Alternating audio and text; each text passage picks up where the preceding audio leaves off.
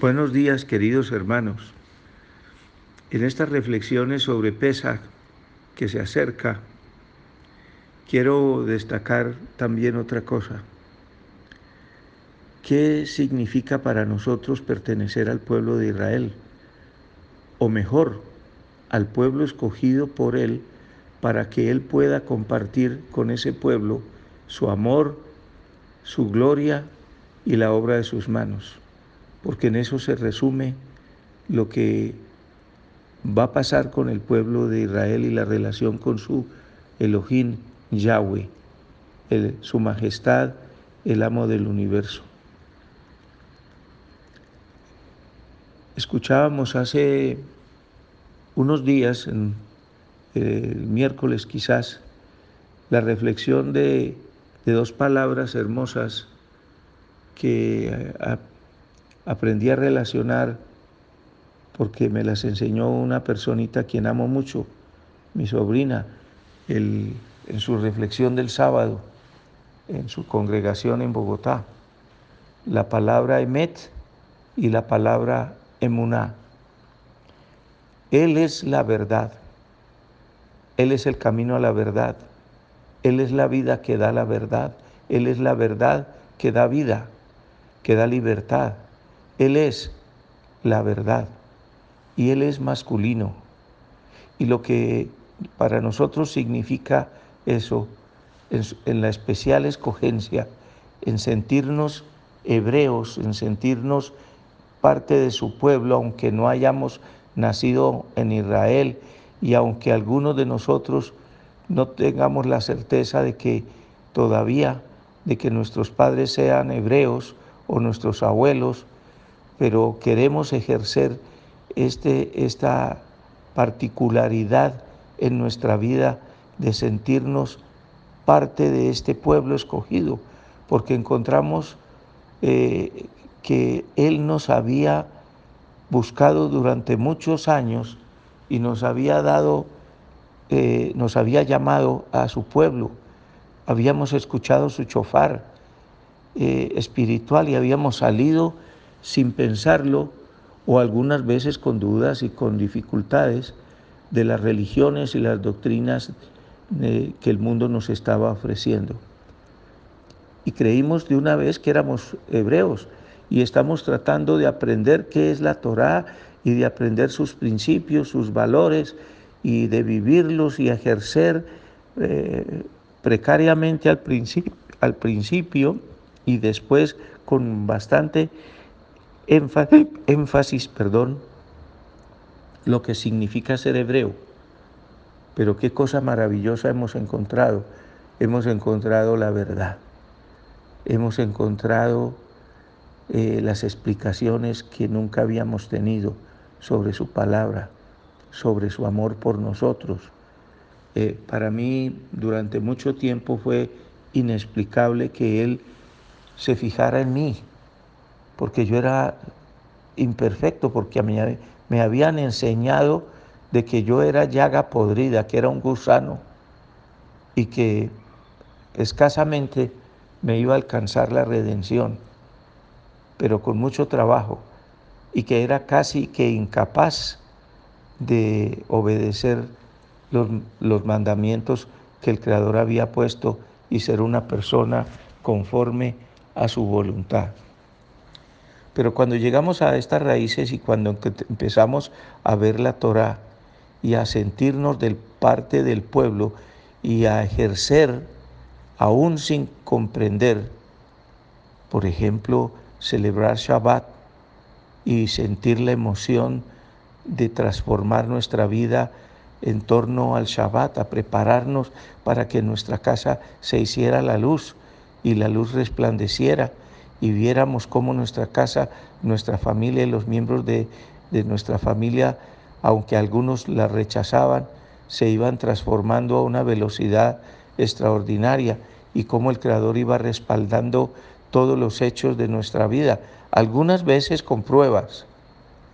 No todo siempre salió bien, pero por la incertidumbre que teníamos en nuestro corazón. Pero cuando empezaron a salir las cosas bien y nosotros a entender la Torah y creer que esa revelación era una cosa extraordinaria cuando estaba cosida a nuestro ADN, entonces pudimos confirmar que estábamos en el camino correcto. Y amamos este camino, amamos este pueblo, aunque algunas personas nos rechacen, aunque algunas personas nos cuestionen, no importa, no importa que todo el pueblo nos rechazara, inclusive si el, el amo de ese pueblo, el que escogió ese pueblo, el que lo sostiene, el que pactó con ese pueblo, el que le entregó contrato matrimonial y está esperando el día de la boda, si ese me acepta, lo demás es lo de menos. Él se encargará de conseguir la aceptación en el corazón de mis hermanos. No hay por qué afligirse.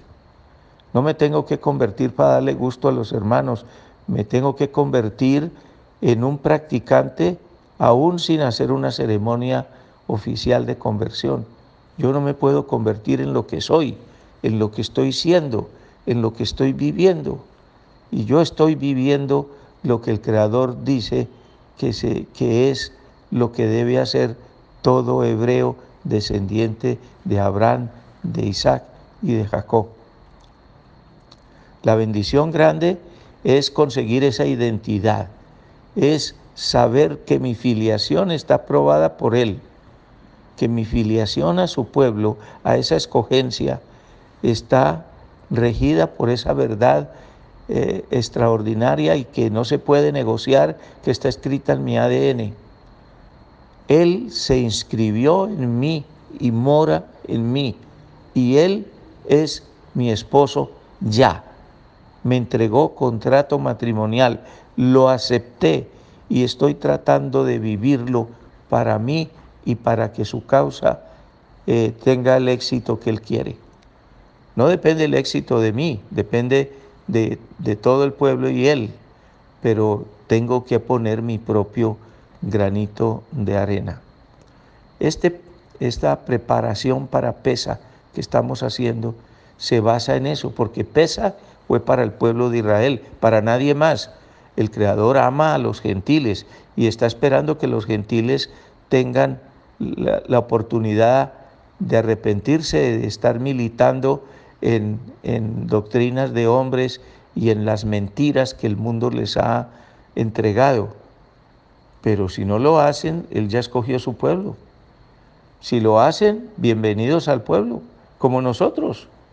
Son de pleno derecho. Él dice que el gentil que se convierte y practica la Torah es un, un hebreo de pleno derecho y no hay nada que hacer. Si Él lo dijo, así es, y nosotros no tenemos por qué pelear con eso. El celo de nosotros es servirle y agradarlo y, y arrancarle cada instante de nuestra vida una sonrisa. Entonces, sentirse hebreo, vivir siendo hebreo, es haber conquistado el mundo entero desde este balcón de mi casa, en un piso 12, veo el valle del Cauca hermoso que se derrama eh, en la naturaleza y veo ese cielo que hoy está especialmente azul después de las lluvias de esta noche. Y digo, de verdad que me permitiste subir a esta altura para ver la obra de tus manos. De verdad que la única consideración que has hecho conmigo es tu amor. De verdad que te olvidaste de lo necio, duro de corazón, de mis transgresiones, de, mi, de mis malas actuaciones y de todo lo que hice que te desagradaba. Me lo perdonaste y te olvidaste. Y ahora me haces mirar con, con los ojos del amor tu obra, esa naturaleza que esplendorosa me regalaste para seducirme. Gracias Padre por eso, porque este pesa que viene es definitivo, por muchas razones. Yo no sé si será el último, es posible. Lo estamos diciendo hace algunos años. Creemos que estamos llegando. Este puede ser el último, este puede ser el penúltimo.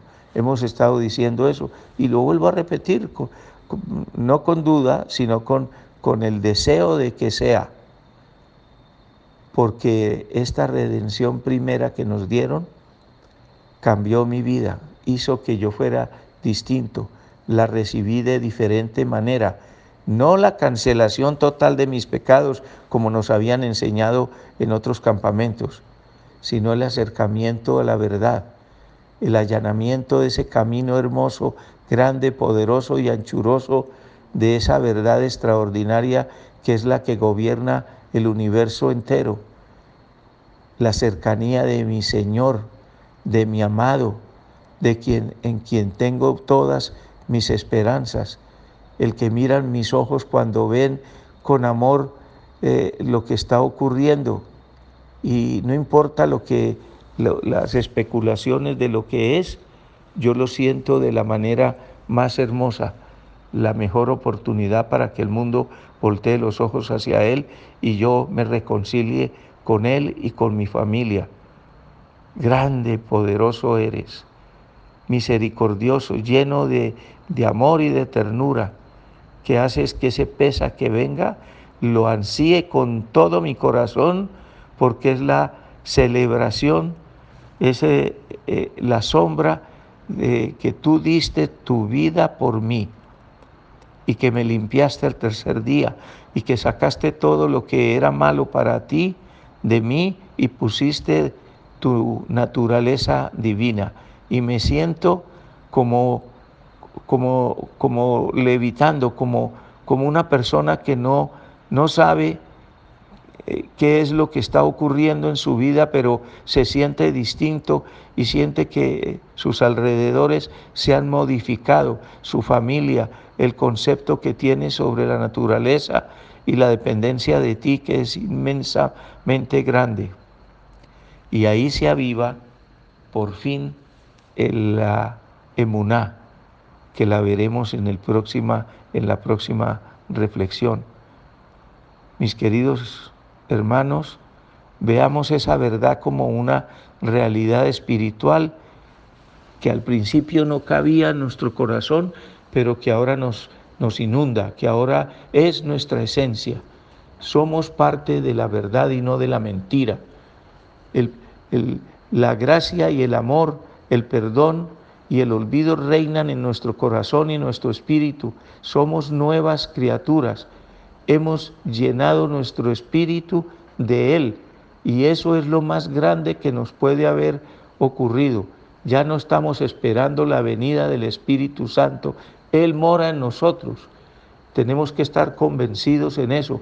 Y para que eso lo podamos sentir hay que vivir en purificación permanente y, en, y constante arrepentimiento de todo para que Él se sienta agradado con nosotros.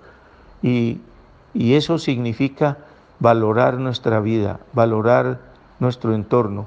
Él no se equivocó cuando nos dio nuestras parejas, cuando nos dio nuestros hijos, cuando nos dio nuestros nietos, nuestro techo, nuestro lecho y la comida. La comida que tendremos en este tiempo de cuarentena no depende de, de nada distinto de que Él haga llover en nuestra vida su maná hermoso no faltará, no faltará. Ten confianza en eso, no faltará. Tú eres su amada y Él se obligó a sostenerte eh, y a saciarte. Bendiciones a todos y esperemos esa reflexión de la emuná, que es hermosísima. Acordémonos que Él es la verdad y es la verdad, emet, es masculino. Y eso es lo que rige la creación. Bendiciones y shalom.